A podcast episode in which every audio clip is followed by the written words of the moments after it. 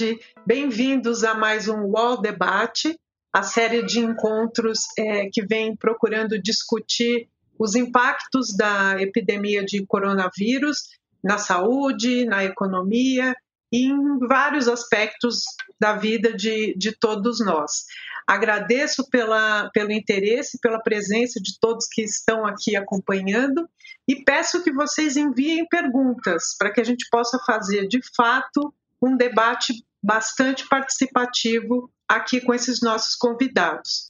Hoje nós temos o prazer é, de contar com. Bom, antes de mais nada, dizer, meu nome é Cristiane Segato, eu sou jornalista especializada em saúde, sou colunista do UOL Viva Bem. Hoje com a gente nós temos a médica Amanda Montal, ela é diretora da emergência do Instituto Central do Hospital das Clínicas e ela vai falar daqui a pouquinho sobre uma campanha que o HC é, está organizando para angariar é, fundos né, para o combate a essa, a essa pandemia. É, temos também o Ricardo Nicolau, que é deputado estadual e diretor do Hospital de Campanha Municipal de Manaus. Também o médico Pedro Archer, que é dos médicos do Rio de Janeiro, e o médico sanitarista é, Gonzalo Vecina Neto, que é professor da Faculdade Pública da Universidade de São Paulo, foi o primeiro presidente Agência Nacional de Vigilância Sanitária e é uma pessoa que conhece o SUS como poucos. Então, agradeço demais pela presença de todos vocês que estão aqui nesse momento tão difícil, doando tempo e conhecimento para que a gente possa ter uma, uma discussão de alto nível. Eu gostaria de começar com uma provocação, uma frase do professor Gonzalo Vecina, que em diversas oportunidades é, já disse que o, o Brasil tem dois caminhos: o SUS ou a barbárie. E eu acho que o noticiário dos últimos dias vem demonstrando vários sinais dessa, dessa barbárie. Né? A gente se comove e, e se assusta demais com as cenas é, de vala comum em Manaus, é, pessoas morrendo em casa, é, falta grave de, de respiradores em, em vários municípios. E então, Vecina, eu queria que você começasse um pouco, pegasse como gancho essa sua frase e dissesse é, o que, que essa, é, essa pandemia vem revelando sobre os. Bom, é, boa tarde a todos, aos nossos espectadores também. É, eu acho que está caindo a ficha do que é viver em sociedade. Né? Nós desaprendemos o que, que era a sociedade. É, desaprendemos o que é ter que conviver com os direitos dos outros, além dos nossos direitos. Né? Então, estamos passando por isso agora. E não é só nós, o mundo inteiro está passando. Os últimos 15, 20 anos, é, nós vivemos no mundo inteiro uma tentativa de equilibrar contas e não de melhorar vidas e equilibrar contas deu neste beco sem saída que é esta epidemia que está matando gente. Né? Nós temos que repensar isso, nós temos que colocar a, a sociedade em condições de funcionar e ter acesso a serviços de saúde, a serviços de educação, a alimentação, a habitação, ou seja, nós temos que construir um modelo de bem-estar social que, que não seja só é, visível para a Europa, seja visível para nós, para o terceiro mundo também. Isso implica em ter um, um processo de financiamento da sociedade e entregas que essa sociedade tem que ter. O SUS é hoje uma das grandes entregas que são capazes de construir essa civilidade qual, da qual nós estamos atrás.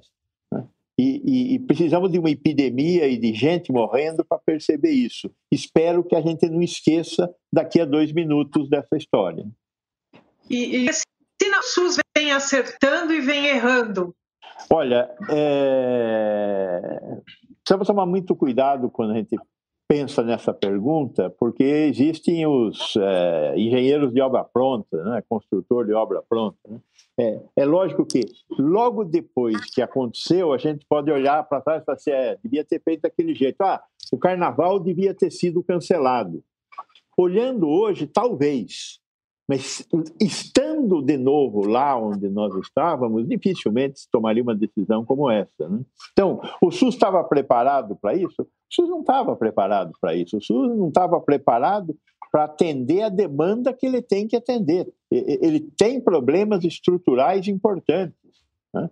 Nós temos um número de leitos que, em tese, seria suficiente para atender a população brasileira olhando parâmetros é, europeus.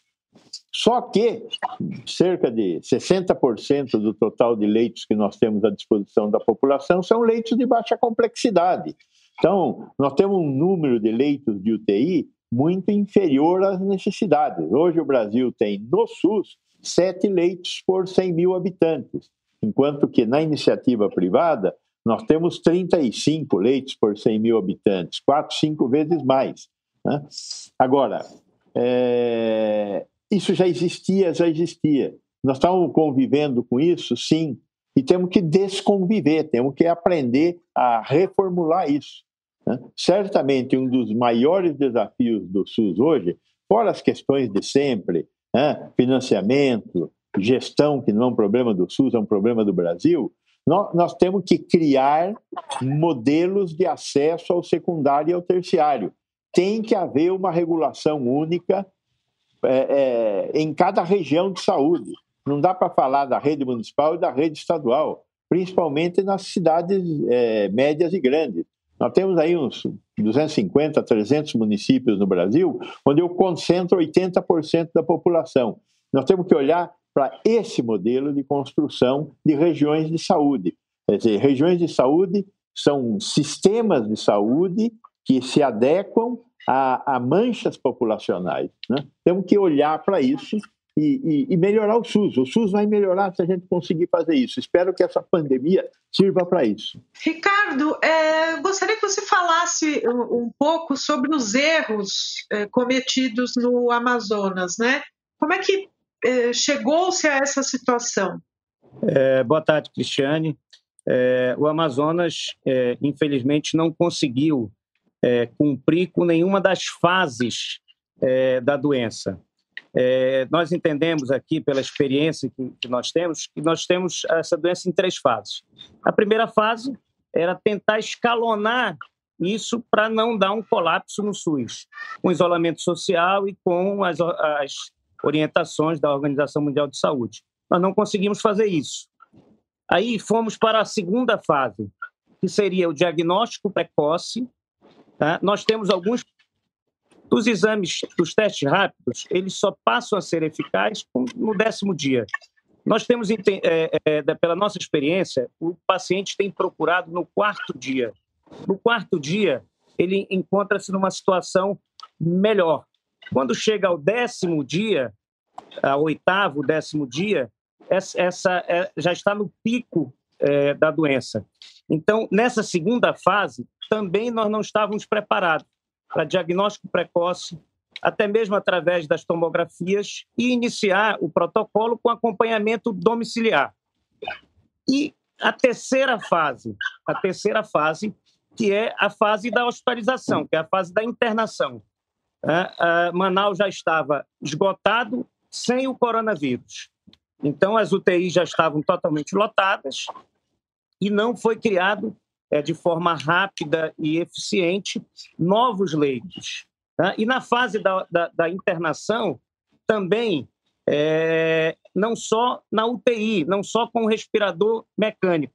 Eu sou diretor de uma empresa chamada Samel, e os nossos técnicos aqui desenvolveram um, um, uma metodologia que, graças a Deus, tem dado bons resultados, com uma cápsula com pressão negativa, que nós denominamos a cápsula Vanessa, e ventilação não invasiva, ventilação não invasiva através de BIPAP.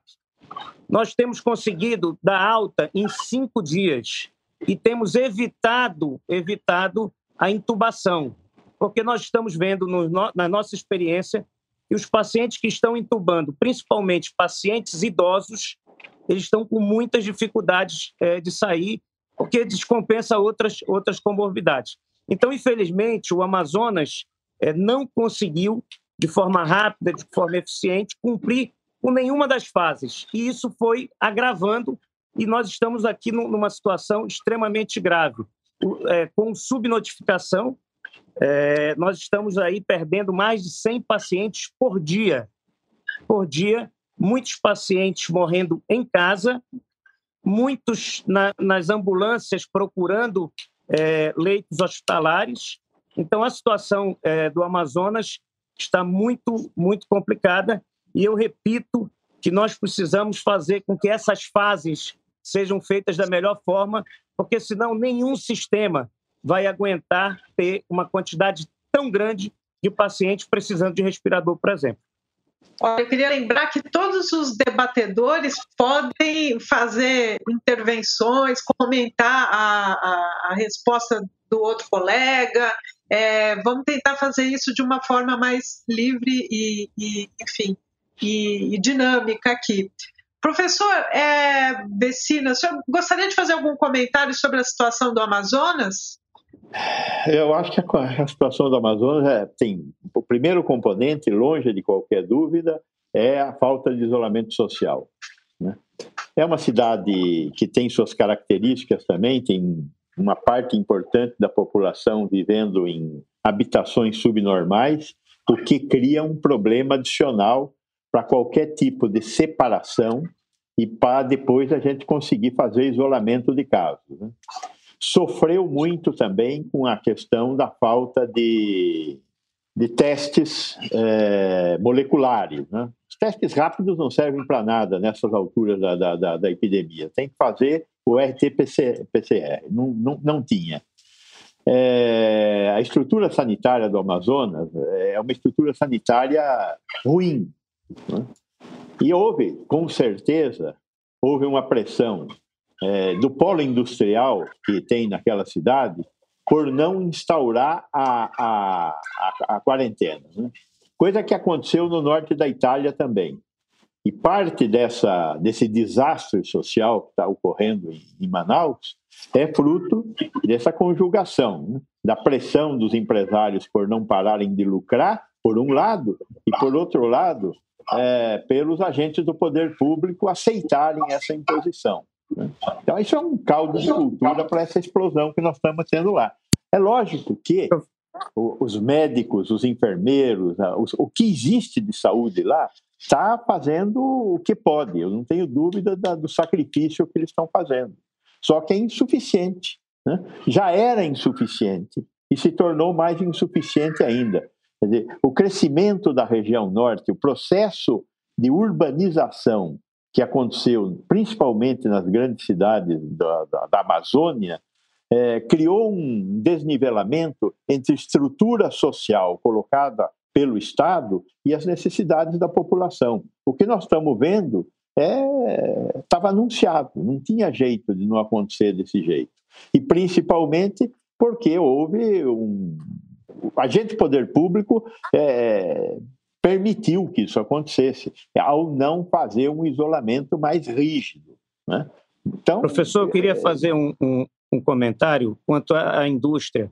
A indústria ela teve, sim, é, paralisação. O que nós é, prestamos atenção aqui é que o maior vetor da disseminação da doença, além do, do não isolamento social, foram os próprios hospitais e as unidades de saúde que não fizeram o fluxo de forma correta começou a, a, a, a ter uma mistura entre pacientes de outra patologia com os pacientes do Covid. E essa propagação é, foi enorme, foi enorme, inclusive com as unidades de saúde. Quanto às indústrias, as indústrias até que, que, colaboraram e têm até colaborado com, com os tratamentos. Uma coisa é colaborar com o tratamento, a outra coisa é colaborar com o isolamento, fechar a produção para permitir que as pessoas não vão trabalhar e, e, portanto, não tenham contato e não se contamine. Não tem outra saída. É, eu queria acrescentar é, a fala do, dos dois colegas que, assim, eu acho que essa situação ela não é exclusiva da, da Amazonas. Aqui no Rio de Janeiro, é, a gente não está vivendo situação diferente assim.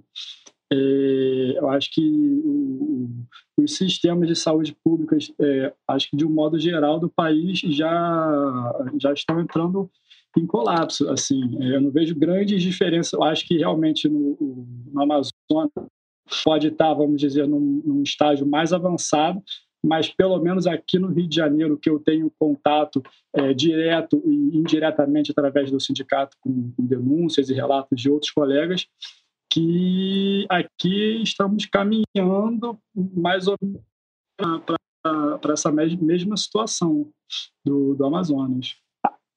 Aí no Rio de Janeiro, vocês têm um número de leitos de UTI no setor privado que certamente poderão ser requisitados pelo poder público. E esses leitos que estão no setor público, no setor privado, que são em maior número do que no setor público, o Rio de Janeiro é um uhum. desses estados em que o número de leitos no, no, no privado é maior do que o, leito, o, número de leitos no SUS, e esses leitos, se os governantes é, forem comprometidos com o povo, poderão ser requisitados. Isso não significa desapropriar, significa uhum. requisitar para que brasileiros não morram.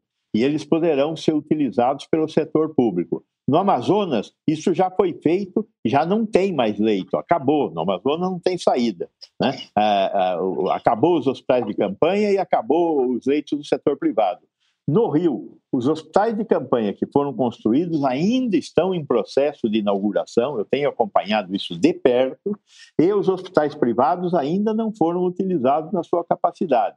Há uma resistência por parte da, da, da, das redes ISP, aquilo que tem no Rio, sim, mas certamente, sim. no momento em que essa epidemia eclodir de fato no Rio, nós vamos ter que utilizar o setor privado ou vamos ver gente morrendo e com leito desocupado.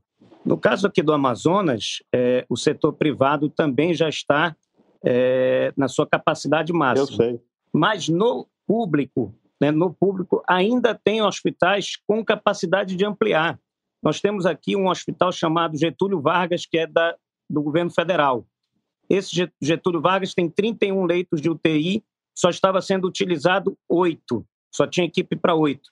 Então tem como crescer. No Hospital Delfim Aziz, que é referência tem um quinto andar com capacidade para ampliação. Um hospital de campanha da Newton Lynch também tem capacidade para ampliar o número de UTI. E nós, é, através da SAMEL, com a prefeitura, estamos fazendo é, um hospital de campanha da prefeitura, né, que em quatro dias foi colocado para funcionar, tem 39 leitos é, de UTI e o restante chegando até 279. A cada dia nós vamos colocando mais leitos, até 279 leitos de semi-intensiva, porque nós estamos vendo que tem dado um resultado efetivo a ventilação não invasiva com a cápsula com pressão é, negativa para não haver é, contaminação. A então a cápsula ela tem é, protegido a equipe e tem permitido não entubar, né, e com isso não utilizar os respiradores. Então eu quero aqui até utilizar essa, essa forma para dizer que no Amazonas o setor público está esgotado, mas tem capacidade para crescer. Tem hospitais que estão ociosos, tem hospitais que estão parados, tem hospitais que Só falta médico, né, Ricardo?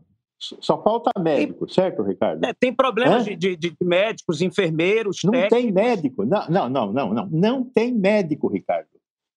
Nós estamos Nós mandando temos... médico de São Paulo e do Rio para Manaus. Sim, mas nós estamos com problema de intensivistas. Associação, isso, intensivistas, esse aí. Intensivistas. E a Associação, a Associação Brasileira podemos... de Medicina Intensiva é, é, já fez análise da cápsula. Eles têm uma opinião diferente da cápsula. Né? E de nós repente, já temos mais nós, nós, nós, pacientes tratados. Tá bom. Veja, é, nós estamos com falta de luva, de máscara, de EPI de uma forma geral. Né? Sim, de forma é, geral. Falta, falta ter falta de cápsula. Né? Aí nós pedimos uma avaliação da Associação Brasileira de Medicina Intensiva. Eles acham que a cápsula atrapalha o atendimento. Eu não quero discutir, eu não sou intensivista. É, eu só estou com o parecer escrito e publicado da Associação Brasileira de Medicina Intensiva. Só isso. Né? É, então, a, a, doutora Amanda, a doutora Amanda que está quietinha aí, como é que como é, como, é, como é que nós estamos usando lá no HC? Tem cápsula lá no, no pronto-socorro do HC, doutora Amanda? Não, não usamos cápsula, só voltando um pouquinho, né? Acho que acrescentando em relação a alguns pontos que foram é, é, citados aqui. É, o Ricardo falou em relação à, àquela questão que, inclusive, foi visto em outros países, né? Que muito da, da disseminação da doença aconteceu nos próprios serviços de saúde. E é verdade.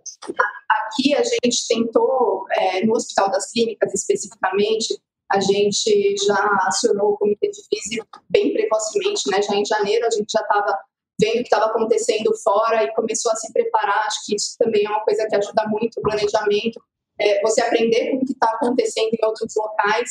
E, e, no HC especificamente, essa questão da separação é, no final de março, agora, a gente pegou um dos institutos para ficarem é, é, com todos os leitos destinados só ao atendimento de síndrome gripal. E para que os outros institutos fossem, os outros institutos né, do complexo HC fossem utilizados para, para as outras é, doenças. E esse foi um ponto que eu acho que foi marcante, foi uma operação gigante que aconteceu aqui no, no nosso serviço, é, super trabalhosa, mas que eu acho que, que tem um efeito positivo nesse sentido.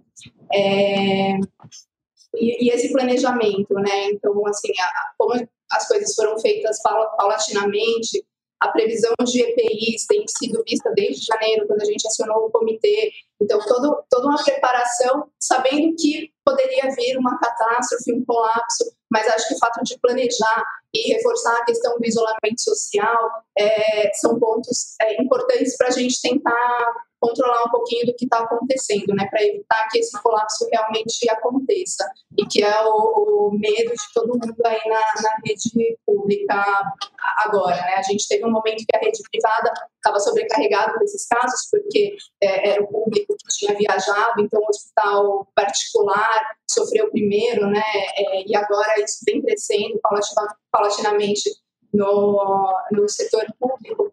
E um ponto importante que, o, que o professor Gonzalo colocou no começo da, da, da reunião aqui é, é, a questão da hierarquização do sistema de saúde, né? Então, assim, se a gente conseguir colocar é, aquele paciente mais grave no, no, hospital terciário que tem mais recursos e, e, e, os outros pacientes que precisam de menos recursos nos hospitais de, de menos é, é recursos, a gente consegue organizar de uma forma é, que todo mundo tem acesso àquilo que precisa realmente, né?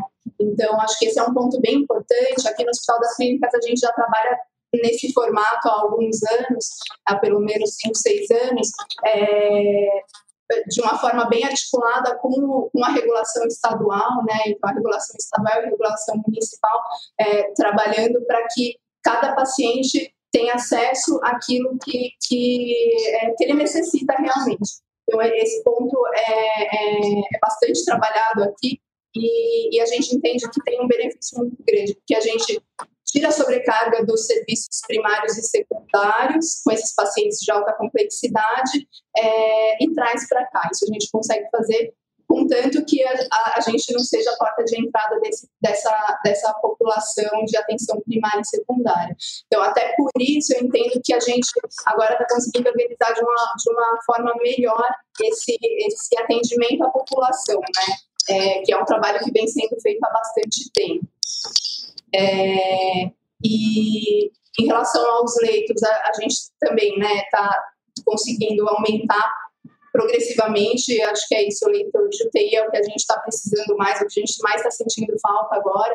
Então, a gente estava com uma programação de, de abrir 200 leitos de UTI, isso já foi aumentado, então, com a ajuda é, da Secretaria e de doações também, né, como a Cristiane tinha colocado no começo, o HC fez uma plataforma para doação e, e, isso tem ajudado muito. Toda doação é, cai direto na conta do HC e é usada em benefício a gente tentar montar novos leitos de UTI, né?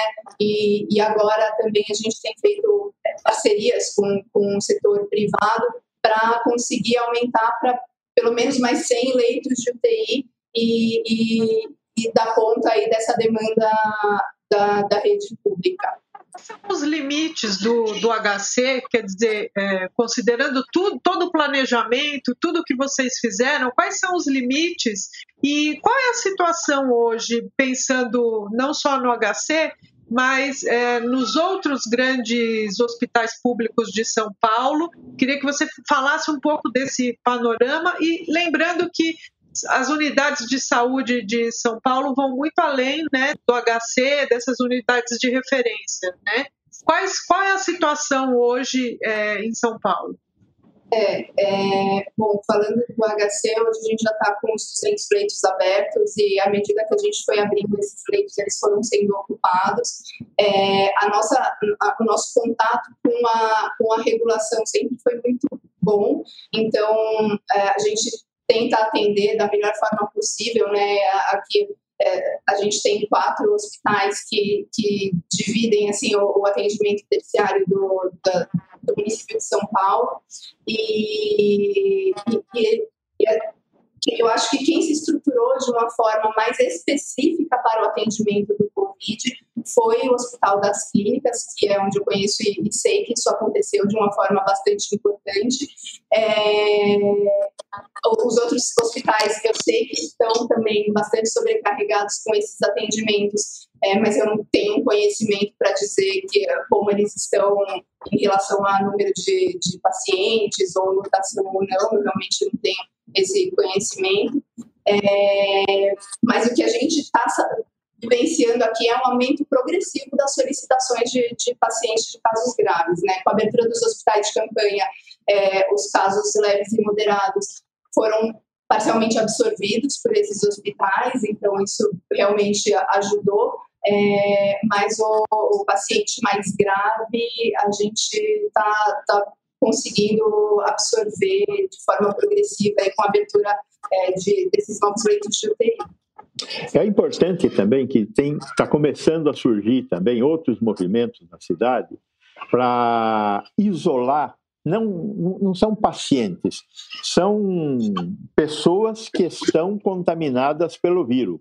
É, cerca de 40% das pessoas que pegam o vírus desenvolvem uma forma muito branda de doença, então, esses pacientes que não estão doentes, eles estão portadores do vírus, são, portanto, contaminantes, têm que ser isolados. E como nós temos muito problema de subhabitação na cidade, então está começando a surgir escolas, estão começando a surgir escolas e outras é, instituições da sociedade estão sendo usadas para esse tipo de isolamento. Né? O Einstein, por exemplo, montou em Paraisópolis um espaço para fazer esse tipo de isolamento e nós vamos reproduzir isso na cidade. Eu acho que é importante esse tipo de atividade. Né? Tem que testar todo mundo que tiver algum sintoma. É, testado quem tem sintomas, se é positivo, isola. E testa os quatro contatantes principais desse. Se, se der positivo, isola. E testa os, os contatantes dos contatantes. Se der positivo, isola. Se não fizer assim, não tem como deter essa epidemia. Tem que fazer a, a, a, testagem com o teste molecular PCR, tem que fazer a testagem, descobriu que, que, que é um portador, tem que isolar. Senão não tem jeito. Nós não vamos conseguir deter a epidemia ela vai naturalmente se alastrando, mas nós não podemos permitir que ela se alastre muito depressa. A rede hospitalar do município de São Paulo, a pública ainda, não estamos falando da privada, a rede SUS, né, é, ela está em processo de ocupação. Estamos aí com 80%, 85% de, de ocupação. O pico da epidemia é para as próximas duas, três semanas. Né? Tá, vai acontecer. A rede vai entrar em colapso? Depende de como nós nos comportarmos, particularmente na utilização da rede de hospitais privados. Alguns hospitais privados estão também cometendo alguns desatinos. Estão começando a abrir para internações de rotina. Isso é um desatino.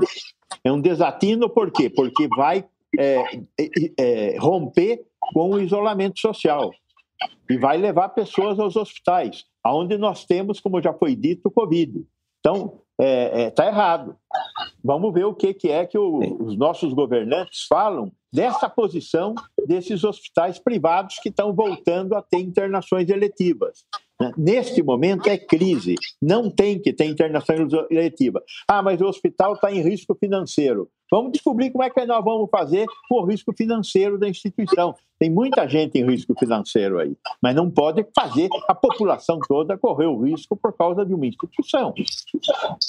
Os atendimentos é, eletivos, eles devem sim ser, ser suspensos, os atendimentos é, ambulatoriais. Agora, eu repito aqui, professor, nós precisamos, é, concordo com, com, com o senhor, mas nós precisamos fazer também é, o diagnóstico através do PCR ou da, da tomografia de forma precoce. Né? Nós estamos Concordo. vendo que, como, for, como a forma precoce o tratamento ele é feito, o acompanhamento ele é feito, menor é a condição dele ir para um respirador ou se hospitalizar. Então, como eu falei no início, tem três fases importantes. A primeira é o isolamento, que é fundamental para diminuir a quantidade. O segundo é esse diagnóstico precoce, é o tratamento precoce, um acompanhamento é, pela parte do, dos médicos para evitar a hospitalização. Chegando à hospitalização, que seja feito da forma inicial e que evite entrar uh, até a intubação. Se nós não cumprirmos com essas fases, nós, vamos, nós podemos ter um milhão de leitos de UTI que nós não vamos conseguir.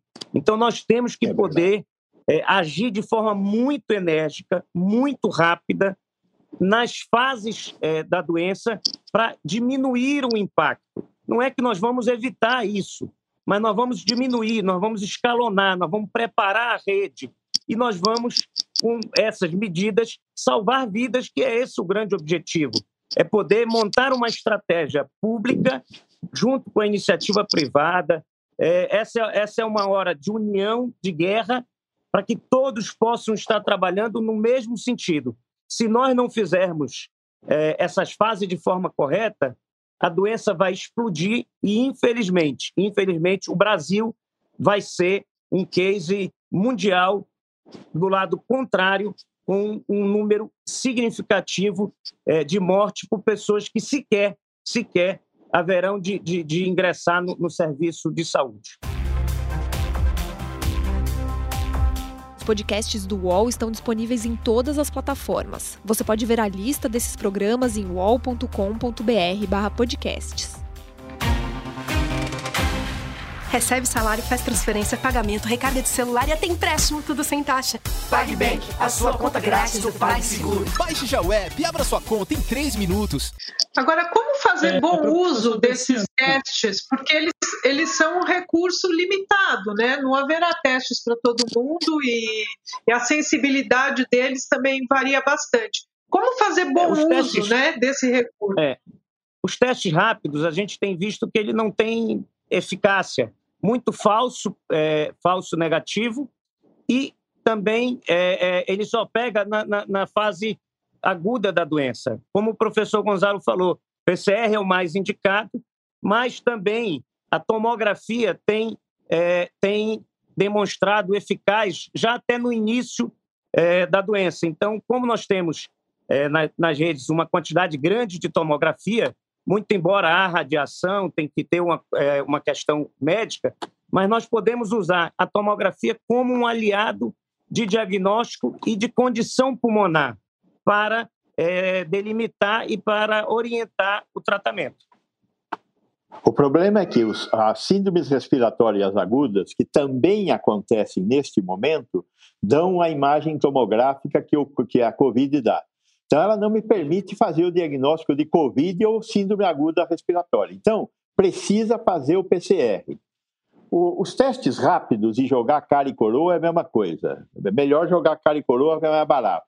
Agora, o PCR, é, neste momento, a Fiocruz está fazendo entregas que vão conseguir finalmente suprir as necessidades de teste rápido no Brasil. Essa é a primeira parte do problema. A segunda parte do problema é que precisa processar. Né? São Paulo teve aqui um problema importante porque não conseguia fazer o processamento dos testes. Né? Quer dizer, você faz o teste, manda para o LACEN, que aqui no caso é o Adolfo Lutz, e lá chegamos a ter uma fila de 16 mil pacientes. Por quê? Cada, cada exame desses demora quatro horas para ficar pronto e faz um de cada vez. Então, montou uma bruta de uma fila. Agora, o, o Instituto Butantan organizou um, um, conjunto de equipamentos que estavam na universidade, em hemocentros, em laboratórios de pesquisa, e nós estamos com a capacidade de chegar próximo de 5 mil testes dia. Paralelamente a isso, se espera que o Ministério da Saúde é, arrume centrais de processamento. No mundo existem hoje, estão disponíveis para venda, centrais com capacidade de processar 10 a 15 mil exames por dia. Então, a Fiocruz vai entregar até setembro 12 milhões de testes. O Ministério da Saúde comprou fora do Brasil outros 10 milhões de testes. São Paulo comprou não sei quantos milhões. Todos testes PCR. Então, nós vamos, nós, nós vamos ter teste. O que nós não vamos ter é capacidade de processamento se nós não começarmos já a instalar centrais de processamento. Né? Porque uma central de processamento dessas, para começar a funcionar, demora aí 30, 40 dias é, no modelo chinês de funcionar, né? ou seja, não respeitando licitação, esse, esse monte de, de, de. Então, dá para colocar uma central em funcionamento em 30, 40 dias. É, nós estaremos na fase declinante da, da epidemia, mas a fase declinante exige que nós continuemos identificando os portadores, isolando os portadores, para impedir a disseminação da doença. Mas nós temos que testar para saber quem está disseminando e isolar essas pessoas que estão disseminando. É fundamental fazer a testagem. Os testes o tempo, rápidos o tempo está não terão muita utilidade. Paulo. É, em São Paulo, como é que está funcionando contra todos nós, né? Está funcionando melhor porque o, o, o, nós organizamos as filas. Então, você está conseguindo testar rapidamente. No Rio, você vai ter isso também, porque a Fiocruz tem os laboratórios dela aí, e ela está criando essas. É, são redes de processadores de, de testes moleculares.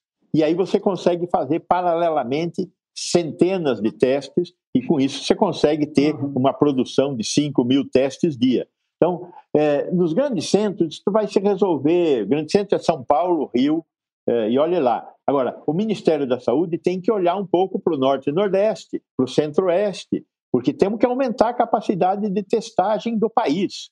Não tem saída. E esse não é um problema Covid. Este é um problema de todas as síndromes virais e nós vamos ter que continuar mexendo. É para hepatite, é para hantavírus, é, vamos continuar para dengue, para zika, para chikungunya, para todos eles. Essas máquinas servem para continuar fazendo testes que identificam material genético de vírus né, e de outros animais aí. Então, vale a pena, é um bom investimento. Agora, que nós temos que testar, temos que testar. No momento seguinte, nós vamos começar a fazer outro tipo de teste. São os testes sorológicos, não os rápidos. Vamos fazer por quimioluminescência ou ELISA. Esses são, eles têm um grau de precisão maior. E aí nós vamos estudar a prevalência da doença. Quem teve a doença e hoje está com IgG e provavelmente não vai ser mais é, vítima da doença. Estamos aprendendo, não podemos dizer que será, mas os, aí eu vou estudar a prevalência e saber quantos da população já tiveram a doença e tem a cicatriz é, imunológica do, do IgG. Né? Tá ótimo. É, Pedro, eu queria é, envolver você um pouquinho aqui na discussão. É, a crise de saúde pública no, no, Rio de Janeiro é crônica e, e, e antiga até. Queria que você me contasse um pouco como é que está a situação hoje é, com relação a respiradores. Né? Estão tendo que viver cotidianamente aquele dilema da escolha é, de quem respirador e quem não vai. E aí, a partir de qual critério, né? Qual seria o, o, o critério para decidir isso? É, é, como você falou, realmente a saúde pública aqui no Rio de Janeiro já tem um um problema bem crônico. Ela já vem sofrendo bem antes da, da pandemia. É, geralmente, é, os médicos que trabalham na agência pública, eles já trabalham no, no limite é, da capacidade, vamos dizer, de recursos humanos e de recursos hospitalares, isso já antes da, da pandemia. Realmente está faltando muito muito equipamento hospitalar, está faltando, já, já estamos sentindo falta de recursos humanos, de médicos, enfermeiros, técnicos de enfermagem, grande quantidade já está é, ou, ou suspeita ou confirmação é, do Covid.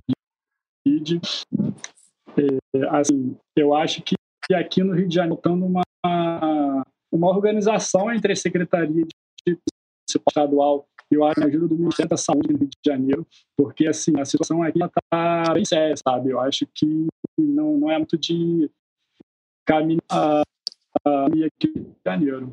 É, tem relatos próprios e de colegas também que está sendo feita a qual paciente que vai entrar no paciente esperando a necessidade de emergência com número X de respiradores e aí assim se consegue transferir um paciente logo já entra um outro paciente naquele respirador.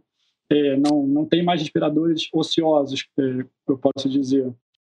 É, e não atingimos ainda o pico, estamos, acho que um pouco longe de atingir janeiro, estamos na fase crescente da, da, da, pandemia. Eu acho que é um movimento de enfrentar com competência e maturidade essa crise aqui.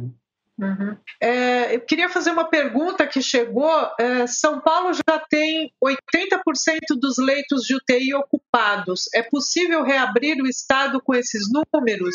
Então, queria que vocês falassem um pouco sobre é, o relato do, do isolamento, como é que ele deve ser feito e se a gente está no momento de, de pensar nisso. Veja, hoje não é o momento de pensar nisso. Eu não sei se no dia 10 de maio será o momento. Dizer, olhando para a curva epidêmica, com os dados que nós temos para produzir é, simulações matemáticas, aparentemente, a partir do dia 10 de maio, nós estaremos entrando na decrescente. Se esses dados se comprovarem, podemos começar a discutir, mas eu acho precoce falar em é, reduzir a quarentena. Eu acho que nós teríamos que manter a quarentena por mais, mais tempo. Agora, temos que usar para isso a nossa capacidade de predizer. Não dá para falar, olha, hoje está meio nublado, acho que nós vamos continuar na quarentena. Não, nós temos que usar o que nós já temos de conhecimento, temos que aumentar a nossa capacidade de testagem, porque o PCR identifica quem são os portadores. Né? Então não basta ter febre, tosse, tem que ter febre, tosse e vírus na garganta enquanto está tendo febre e tosse. E aí então vai para o isolamento. E vou buscar os contatantes desse caso inicial, e vou buscar os contatantes dos contatantes, e vou isolá-los. Né? E aí então, se a epidemia começar a decrescer, fazer um plano. Aí sim, vamos fazer um plano. Vamos fazer um plano.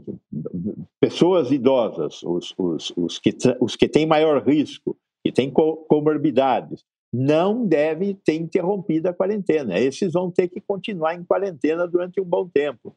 E as outras atividades? Vai depender. Restaurante, eu acho perigoso reabrir restaurante. Né? Agora, como é que vamos fazer? Tem que sentar olhando esses dados e fazer um projeto de e discutir esse projeto para a sociedade. Eu acho que é essa que é a questão. Né? Que está todo mundo já com cansado de ficar em casa, não há dúvida que está todo mundo cansado de ficar em casa. Eu estou cansado de ficar em casa. Só que eu sou um grupo de risco. Eu tenho certeza que vou ter que ficar mais tempo aqui em casa ainda. Né? É, professor. E olhando. É, é, desculpa, é, eu também estou em casa, mas porque eu, eu testei positivo e estou ah. fazendo, fazendo tratamento. Espero logo voltar para as atividades é, hospitalares. Nós temos também um, um grande problema, que é essa questão da subnotificação. Os dados que nós trabalhamos são dados totalmente irreais. E com isso a gente não consegue projetar muito. E até mesmo é, há uma, uma contra-informação da quantidade de leitos disponíveis dizem: olha, nós estamos com 80% da capacidade. E por outro lado, a gente vê todos os dias pessoas indo até os hospitais e não conseguindo, demonstrando que tem, às vezes, 100% da capacidade ou mais da capacidade. Então, nós temos também um grande problema de informação, de subnotificação, de informações hospitalares, de cruzamento é, dos dados, até mesmo para que os estudos epidemiológicos possam ser feitos. Né? É, esses estudos, principalmente aqui no Amazonas, estão muito ruins. A gente não sabe aonde a doença está em maior gravidade, aonde ela falta chegar, para que a gente possa agir de forma precisa, aonde não está para fazer os isolamentos, fazer as orientações. Então a gente passa no Brasil por problemas muito sérios da subnotificação e desses estudos epidemiológicos que nós não estamos conseguindo fazer é, de forma correta infelizmente. Bom, como a gente tem, como a gente tem mais de uma fonte de dados, a gente pode fazer outras inferências. Então, por exemplo, é, a síndrome respiratória aguda em 2018, no ano inteiro nós tivemos um número meio redondo, não é esse exato número, mas 2018, síndrome respiratória aguda, o ano inteiro nós tivemos 48 mil casos. 2019 tivemos 50 mil casos. Este ano, até abril, nós tivemos 50 mil casos. Alguma coisa está errada. Tem muita síndrome respiratória aguda que é Covid. Não é síndrome respiratória aguda, com certeza. Né? Com certeza. Porque nós com não certeza. testamos, nós não testamos, né? então temos que testar mais. Por outro lado, é... eu tenho trabalhado com muito com hospitais aqui em São Paulo, tem os, os hospitais com, com pronto-socorros pediátricos estão às moscas. Por quê? Porque não estamos tendo caso da, da, da gripe que acontece, da, das síndromes respiratórias agudas que acontecem nas crianças nestes períodos aqui. Quer dizer, março, abril, pico de criança em pronto-socorro. Não teve. Por que não teve? Porque as crianças não estão indo na escola, não estão trocando material biológico e tendo gripe. E da mesma forma que não trocam material biológico, não levam para casa e não trazem de casa para a escola para trocar com os coleguinhas é, vírus que circulam todo ano na nossa sociedade. Né? Então, é um dado indireto que mostra que o isolamento social está dando resultados importantes. A redução do número de casos, a baixa procura nos hospitais pelos pronto-socorros pediátricos são um dado indireto de que nós estamos tendo sucesso, apesar de não, estar tá tendo, não estarmos testando. Né? Agora, nós vamos ter acesso a testes e vamos testar, espero, abundantemente, e aí vamos conseguir acompanhar melhor essa epidemia. Com relação aos dados hospitalares que você falou, corretíssimo. Quem criou o Cadastro Nacional de Estabelecimentos de Saúde fui eu. Isto lá em 2000, quando eu era presidente da, da Anvisa. O cadastro foi abandonado. Então, hoje, o cadastro é um lugar que entra e ninguém sai. Então, o cadastro tem dados incorretos. Por quê? Está falando de uma realidade que não é mais daquele jeito. Temos que tomar conta dos cadastros. Uma, uma das providências importantes é os comitês é, de emergência, os COIs, que estão instalados em todos os estados, é, coordenados pelas secretarias estaduais de saúde, remontar estruturas que mostrem o que está acontecendo com os leitos, montar dashboard, os dashboards, sabe?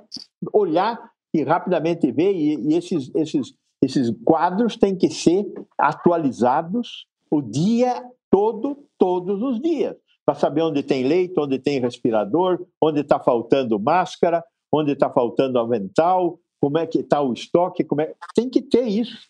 É o dia a dia da crise. Esses dashboards têm que ser construídos. Estamos tentando também ajudar os estados a construir esses dashboards para que e, e, construir e alimentar. Né? Não adianta nada. Né? Essas centrais que vão estão apoiando o funcionamento dessa crise na, na, na, na rede hospitalar. Né? E, e, o que, que, vocês acham da proposta de fila única de leitos? Isso é, é factível? Isso faz sentido? Dói, mas tem que fazer. Porque senão brasileiros pobres vão morrer e brasileiros ricos vão se salvar. Não tem cabimento isso. Então tem que ter uma fila única. 23% da população tem plano de saúde. É... O resto da população tem SUS. O, o, o, SUS tem sete leitos por, por 100 mil habitantes. O setor privado no Brasil tem 32,5 leitos por 100 mil habitantes. Se juntar os dois, o Brasil fica com 14,4 leitos por 100 mil habitantes. Está na cara o que tem que ser feito. O, o setor, o, o, os governantes têm que tomar essa decisão de sentar com os proprietários dos hospitais privados e falar assim, vamos organizar uma fila única. Vamos ver quanto custa para você pôr em operação o leito e o, e, o, e, o, e, o, poder público vai reembolsar esse gasto. Não vai pagar o lucro, mas vai reembolsar esse gasto. Acho que todos os brasileiros hoje têm que se unir nessa frente de solidariedade. Eu acho, por exemplo, que essa questão das doações é uma coisa. Eu, eu não consigo ver a construção de um direito, como é o direito à saúde, por doações. Então, em condições normais de pressão e temperatura, a doação para estabelecer um direito é barbárie também. Não pode. Agora, numa crise, temos sim que construir com solidariedade e também com doações a, a saída. E nós estamos, nesse momento, buscando saídas. Então, tem que ter doação, é, tem que ter é, uma nova capacidade de utilizar a nossa capacidade de construir solidariedade, de construir conhecimento, que nós estamos fazendo aqui agora. Estamos doando o nosso tempo, tá, todo mundo tem o que fazer, mas estamos doando o nosso tempo para levar o quê? Para levar informação. E essa informação faz o quê? Alimenta a transformação social, a vontade das pessoas quererem fazer coisas que elas não faziam.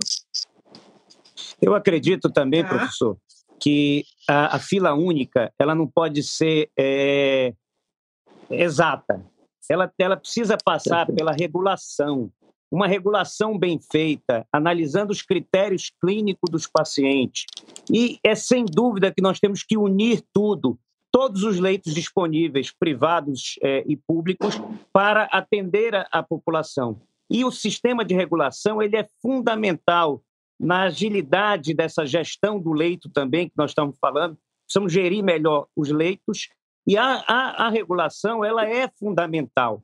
Nós temos visto que o tempo da, da, da doença ela é, ele é muito rápido. Muitas vezes um paciente de um dia para o outro ele já tem um agravamento muito alto. Então a é. resposta que nós precisamos dar ela tem que ser muito rápida, ela tem que ser imediata, ela tem que utilizar a tecnologia, tem que utilizar a regulação, os conhecimentos técnicos para a gente poder dar vazão e fazer com que esse paciente não agrave. Esse eu acho que é o grande é, objetivo nosso, é fazer com que o paciente não agrave e que a gente consiga fazer com que ele possa salvar a sua vida. Você está completamente ah, correto. Um dos grandes problemas que nós estamos apresentando nessa epidemia é gente, muita gente morrendo em casa porque não vai ao hospital. Né? Isso também revela uma falha de uma coisa da qual nós não estamos falando aqui, que é da atenção primária.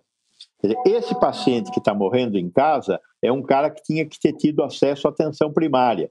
Ir lá na estratégia da saúde da família e perguntar: olha, eu estou sentindo isso. Ah, não, não dá para ir. Então tinha que ter telefone. O maior número de UBSs que o Brasil tem, o Brasil tem quase 50 mil UBSs, não tem linha telefônica sem ser aquela da, de, de, de, de fio e, e vive congestionada, porque é uma só. Né? Então, a nossa capacidade de comunicação, nós estamos aprendendo aqui diversas maneiras de comunicação que eu espero que a gente nunca mais esqueça. Né? Eu não sabia usar nenhum desses instrumentos que nós estamos usando hoje, e esses instrumentos são fundamentais para a vida. Né? Eu só usava telefone celular para conversar com os outros. Não, tem um milhão de coisas para fazer que melhoram a vida nossa e a vida dos outros. Né?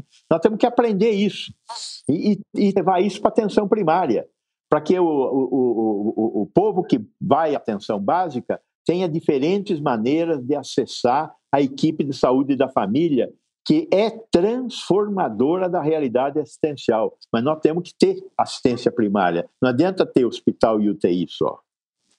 Olha, é, chegou uma outra pergunta aqui. O, o leitor comenta sobre é, como que a má gestão dos recursos públicos é um complicador dessa situação que nós estamos vivendo. E ele cita exemplo do estado do Amazonas, que pagou é, mais de 2 milhões é, de reais em ventiladores pulmonares com sobrepre, sobrepreço sobrepreço de 316%, e a empresa que vendeu os produtos era uma importadora de vinhos, é, entre outros exemplos que, que ele menciona. Então, queria que vocês fizessem um comentário sobre isso, sobre de que forma a má gestão dos recursos se torna é, um problema ainda maior numa situação como essa.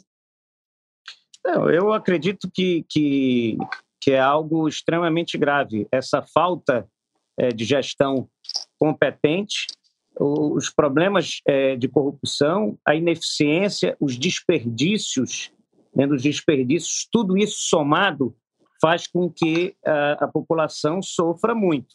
Então, nós temos dados, é, antes até da, da, epidemia, que os eventos adversos, né, eles causam um, um número grande. Nos Estados Unidos tem uma estatística mais correta. Aqui no Brasil nós não temos mas tudo aquilo que nós poderíamos evitar e não evitamos que causa morte e no Brasil também é muito alto. Então, esse é um problema é, muito grave, muito grave. O problema de gestão, o problema de, de desvio, de ineficiência, de desperdício. Né? Eu não tenho dúvida que esse seja um dos maiores problemas para que nós possamos estar na situação que nós estamos vivendo hoje como um todo, não só com o Covid. O Covid veio para é, mostrar mais ainda a ineficiência que nós temos no, no, no Brasil inteiro. Mas veio a falta de gestão também nos dá a noção exata da situação que nós vivemos no Brasil, infelizmente. Olha, é, aí tem um monte de componentes, né? Primeiro, é, o problema de gestão não é um problema da, do sistema de saúde, o problema de gestão é um problema do Estado brasileiro. O Estado brasileiro está na década de 60 do ponto de vista da utilização de instrumentos de gerenciamento. Então, nós temos que mexer no Estado e, é lógico, junto vai a saúde. Né? Nós temos que melhorar a capacidade de gestão. A segunda questão é essa questão do sobrepreço. Não tem jeito de comprar hoje nada dessas coisas aí, EPI, aparelho de anestesia, aparelho de respiração, é, sem sobrepreço. Por quê? Porque o mercado mundial mudou. Aí é uma outra coisa. Nós, de repente, nós, eu digo, todos os países do mundo, transferiram para o Sudoeste Asiático tudo que era mão de obra intensiva e tudo que é química suja. Né? Então está tudo lá na Índia e na China, porque é barato e, e porque destrói o meio ambiente, então fica para lá. Né? E aí, de repente, nós estamos no meio de uma crise e falta tudo. E é o que acontece com, com o suprimento dessas coisas. O preço sobe. E aí aparecem oportunistas no meio do caminho. Né? É, é uma, uma, uma empresa especializada em importar vinhos sabe melhor importar um respirador do que uma empresa que não importa nada. Tem lógica isso. Só que ela vai cobrar um bruta de um sobrepreço. Ela localiza o fornecedor lá na Ásia e traz o produto para cá. Né? Por quê? Porque ela é mais ágil e vai cobrar um, vai cobrar um sobrepreço. Né? A, a questão é, é, eu não vou comprar com sobrepreço e vai faltar, ou eu vou pagar o preço que tiver que pagar para não faltar? Essa decisão é uma decisão difícil de tomar. E eu acho que se eu tivesse no governo, eu compraria com sobrepreço, porque não pode faltar, porque faltar significa ter mortes no colo. Então, do jeito que o mercado mundial de respiradores hoje não existe em lugar nenhum do mundo respirador para pronta entrega que preste. Tem porcaria, tem história pulmão, né? mas respirador com qualidade não tem no mundo inteiro. Então, hoje você tem entrega de respirador bom para 40, 60 dias, correndo o risco se o avião estacionar nos Estados Unidos de ser confiscado. Né? Tem que criar uma rota especial para ele não passar por, por, pelos Estados Unidos. Então, a situação não está fácil, não existe resposta fácil nesse negócio. A, a pergunta é muito boa, tem que ser respondida, agora sem resposta fácil. É complicada a resposta. É, e, é, e, professor, Bom, então... a gente tem que viver um segundo momento, né? É, o primeiro momento é adquirir o máximo que puder para salvar vidas.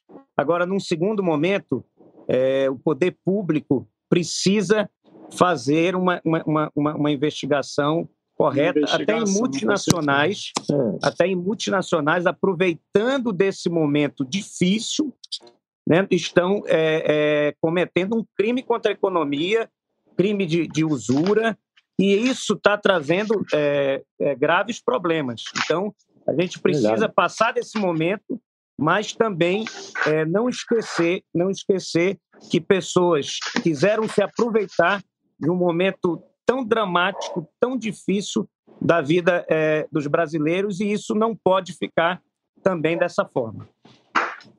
Ao, ao eu queria já fazer é. vai, ele vai ter que dar prosseguimento na, nessas investigações, nessas, é, digamos, licitações emergenciais, né?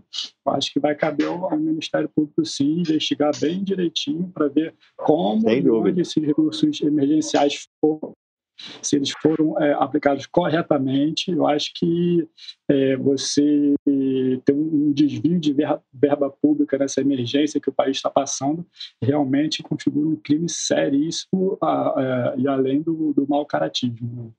Uhum. Eu, bom, para encerrar, então, eu gostaria de perguntar e ver quem gostaria de, de responder qual é o erro que o Ministério da Saúde não pode cometer nesse momento. Bom, na minha opinião, é a questão da coordenação. Tem que haver uma coordenação nacional. Não pode soltar cada estado fazendo o que bem entender. Nós vivemos num país federativo. Ou tem uma liderança na, na, na, no Ministério da Saúde que vai coordenar a ação no Brasil, porque o grande financiador do sistema de saúde brasileiro, mais de 50% dos recursos, é o governo federal. Né? Mas o governo federal tem que liderar isso. Até agora não liderou. Mandetta foi meio santo, mas isso ele não fez também. Né? Então, vamos ver se o Nelson faz, né? mas que precisa de uma liderança nacional, precisa de uma liderança nacional que tome as decisões que devem ser tomadas para que passe menos sofrimento, dor e morte aos brasileiros. Sem dúvida, professor. E além disso, é, manter o isolamento social e as estratégias é, de tratamento. Essa, essa coordenação macro, ela dá uma diretriz para todos os municípios e estados, porque imagine um, um município pequeno que não tem estrutura técnica, fica sem diretriz é inventando inventando soluções. Então, concordo é, com, com o senhor, esse, esse, essa coordenação, essa diretriz, ela é extremamente útil. Eu iria, eu iria finalizar que realmente, é, eu acho que de um modo geral, é, entre os profissionais da saúde é, é, esse sentimento de que falta uma liderança é, em âmbito nacional de eu acho que fica é, nessa situação de cada estado tem, vem fazendo as suas políticas, cada município vem fazendo as suas políticas, mas não tem uma liderança, sabe? É, e isso é muito, muito ruim né, na gestão é, estou falando isso no Rio de Janeiro, mas imagine em outros municípios é, longe dos grandes centros que não vê políticas nacionais assim é, praticamente de combate à, à, pandemia, né? E acaba deixando eles numa situação muito delicada. Né? Eu acho que realmente está faltando essa liderança e essa maturidade do Ministério da Saúde para enfrentar a tamanha crise que estamos passando com, a seriedade que é humana. Deixar alguma palavra final? A questão do isolamento que foi colocada é, é bem importante, né? O que a gente tem hoje para é, de mais concreto não é a realidade testar todo mundo, né? Nesse momento e então acho que é o isolamento que a gente tem para fazer com que, que tem se mostrado, como o professor Gonzalo já falou, tem se mostrado efetivo, né? Então, eu entendo que, que enquanto a gente não tiver outras respostas, o isolamento social tem que ser uma medida que, que a gente tem que entender e, saber que tá, não é porque não colapsou o sistema de saúde que, que as previsões estavam erradas, né? Eu acho que não colapsou porque a gente conseguiu seguir de uma certa forma esse isolamento de uma é, relativamente precoce. E, é, e, acho que é isso. Só em relação uhum. à, solidariedade que esse momento gera, eu acho que isso é muito real, isso é muito bom. Acho que o lado positivo é, é ver o tanto de pessoas que se mobilizaram para fazer é, tudo, tudo que tem sido feito aqui no Hospital das Clínicas especificamente, né? Acho que é muita gente envolvida para fazer dar certo. É, as doações são muito bem-vindas e estão sendo muito importantes para que a gente consiga fornecer o que a gente está fornecendo para a população hoje, né? Que já 200 leitos de UTI com a previsão de mais 100, sem as doações isso não seria, possivelmente não seria viável. Então, por favor, é, não sei se tem como deixar aí o link, mas é viralcure.org HC. As doações vão todas para o hospital, não tem nenhuma taxa, nada disso.